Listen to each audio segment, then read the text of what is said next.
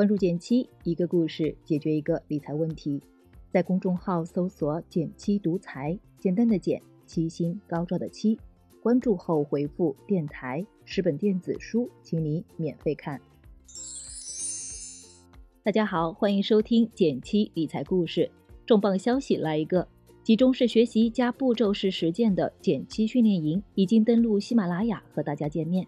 想理财，想买基金，如何挑选，如何买卖？你都可以在训练营中找到答案。想要抢先体验内容吗？想知道自己的钱如何打理投资？想要免费领取减七私藏理财书单，预约直播分享，get 更多福利吗？打开微信，扫描声音简介中的图片二维码，加入减七训练营三天体验班专属社群吧。平时当我不知道看什么电影的时候，选择奥斯卡的获奖影片来看，一般不会出错。基金界也有类似的奥斯卡金牛奖，最近刚揭晓了第十七届的获奖名单。获奖的基金们看起来确实很能打，那能不能跟着抄作业呢？我们今天就来聊一聊。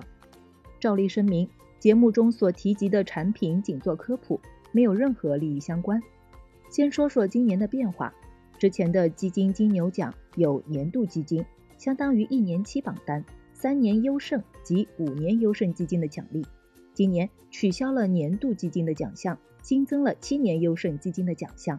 我觉得这个变化非常好，还是看长期投资成绩单更靠谱。偏股基金一年的业绩参考价值不大，尤其是主动基金，短期内表现受到板块轮动或者投资热点的影响非常大。就像有些朋友买基金最喜欢追热点，看到某某基金最近几个月上涨了百分之二十、百分之三十。就忍不住想买入，销售渠道也喜欢拿基金的短期业绩做文章，告诉你某只基金过去一年涨了百分之一百多，是一只所谓的明星基金。而公募基金是有冠军魔咒的，那些前一年业绩排名靠前的基金，在第二个年度往往表现平平，甚至倒数。一般来说，至少要三年，基金投资才可能会经历一个小的周期。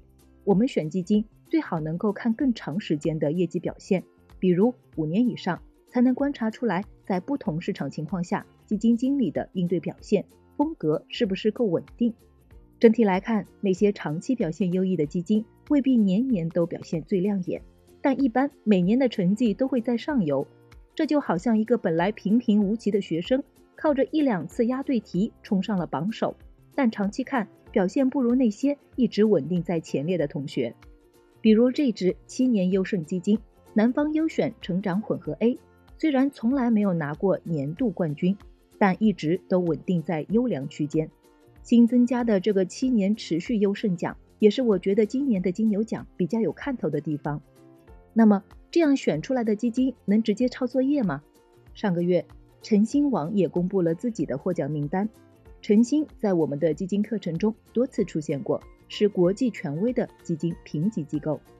我仔细对比了一下晨星网和金牛奖的名单，偏股型基金获奖的两只是重合的，分别是易方达中小盘混合和南方优选成长混合。不过，晨星网的其他提名基金却跟金牛奖给出的长长的获奖清单完全不同。可见，哪怕是专业机构的缜密筛选，因为评选的侧重点和角度不同，结果也会差别很大。尤其是主动基金，好的标准分歧不小，加上名单里还有三年期、五年期、七年期不同长短，以及各种不同类型的基金，要是全盘复制，一下子得买几十只基金，太累了。所以直接抄答案不太靠谱。